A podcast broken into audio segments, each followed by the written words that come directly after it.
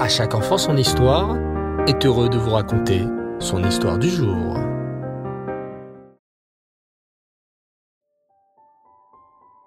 Bonsoir les enfants et Reftov, comment allez-vous? Baou Hashem. Notre histoire de ce soir se déroule à l'époque du grand tzaddik, l'Admorazaken, Rabbi Schneur Zalman. Le héros de notre histoire s'appelle Yitzhak. Il habitait un petit village près de Liozna, la ville où habitait son rabbi.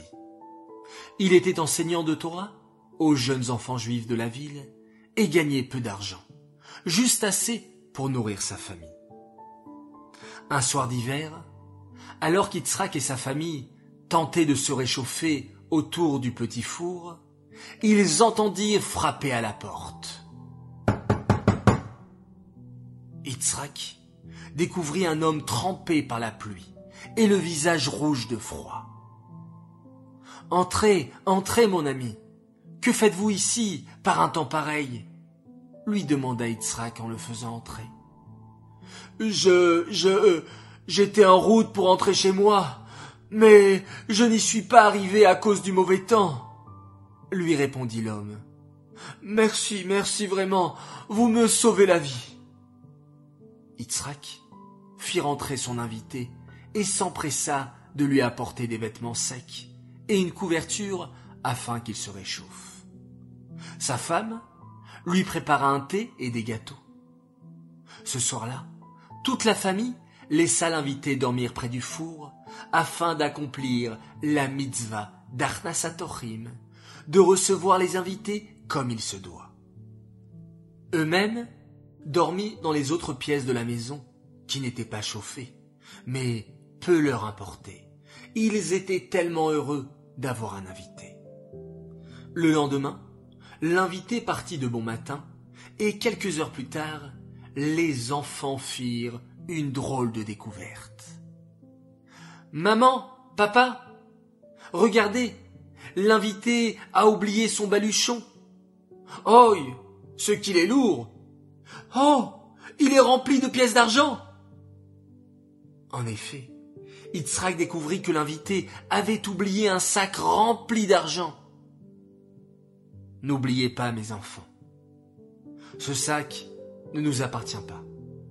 L'invité reviendra très certainement, rapidement le récupérer. En attendant, nous n'avons pas le droit de toucher ne serait-ce qu'une pièce. Mais, à la grande surprise de tous, et au bout de quelques mois, l'invité n'était toujours pas revenu. C'était intrigant, n'est-ce pas? Qui oublierait un sac rempli d'argent et ne reviendrait pas pour le récupérer? Yitzhak décida alors de se rendre chez son rabbi pour savoir que faire du sac. L'admoisaken lui dit alors Mon cher élève, cet argent t'appartient. L'invité ne reviendra pas le chercher. En effet, c'était Eliaou Hanavi en personne qui est venu pour te laisser cet argent, car Hachem voulait te récompenser de ta grande bonté. Mais si tu veux mon conseil, continue à vivre modestement, comme tu le faisais jusqu'à maintenant. Je ne comprends pas, Rabbi. Je ne dois pas utiliser cet argent? demanda Yitzhak. Bien sûr que tu dois l'utiliser, lui expliqua le rabbi. Mais si tu veux mon conseil, investis une partie de cet argent en ouvrant un petit magasin de tissus. Ainsi, les bénéfices te permettront de faire vivre ta famille confortablement. Yitzhak décida de suivre les conseils de son rabbi. Il ouvrit un petit magasin de tissus et très vite il connut une grande réussite.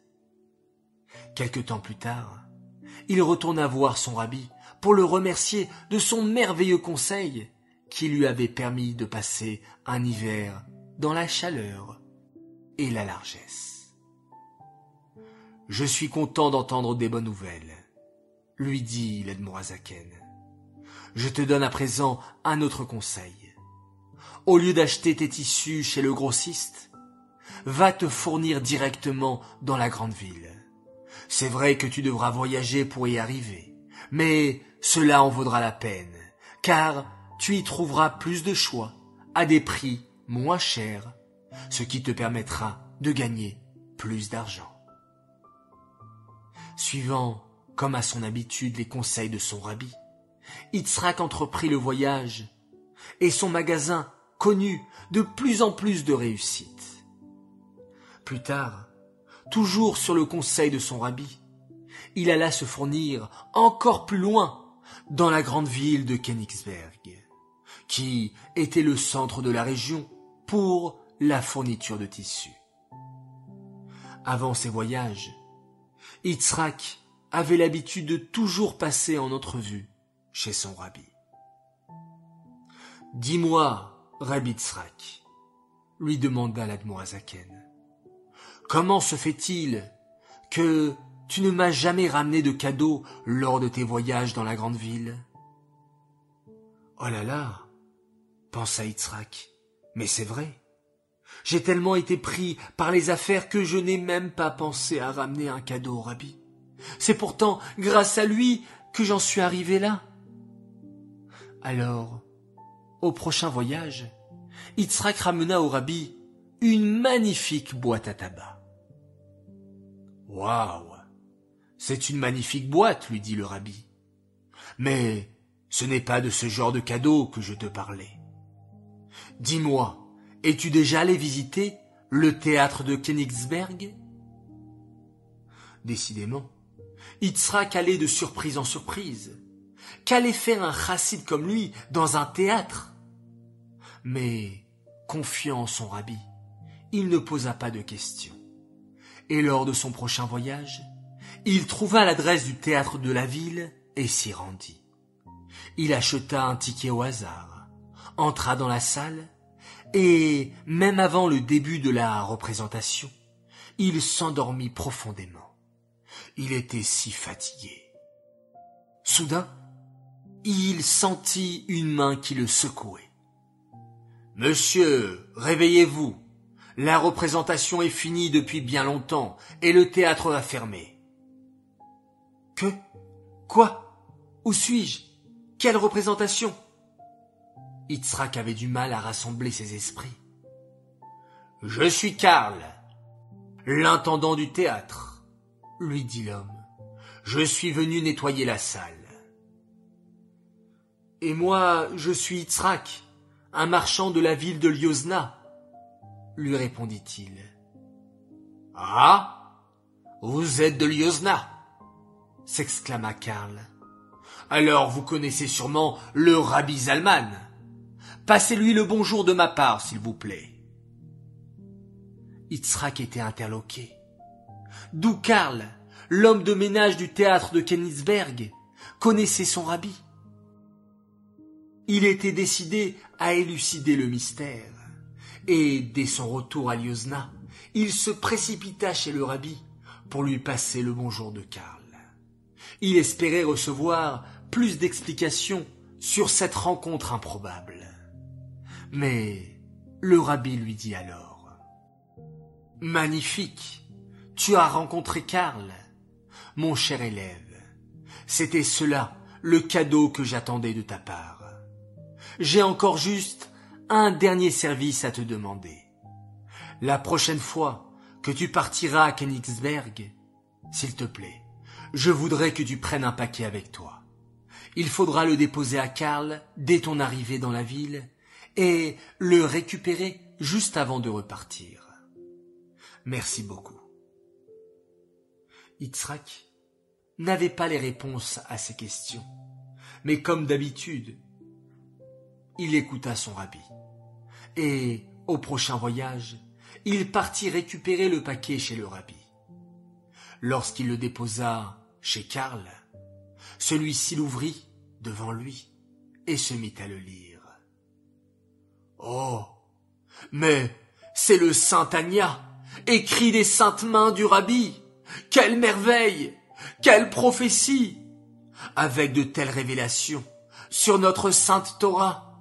Je ne sais pas ce qu'attend le Machiar pour se dévoiler. Yitzhak comprit alors que Karl était bien plus qu'un simple employé du théâtre. En fait, Karl était l'un des nombreux tzadikim qui vivent cachés dans chaque génération. Son image d'employé de théâtre n'était qu'une image extérieure pour que personne ne sache qui il était vraiment. Mais en réalité, c'était un très grand sadique. L'Admorazakan le savait, et c'est pour cela qu'il lui a envoyé le Tanya qu'il était en train de rédiger, afin de lui demander son avis.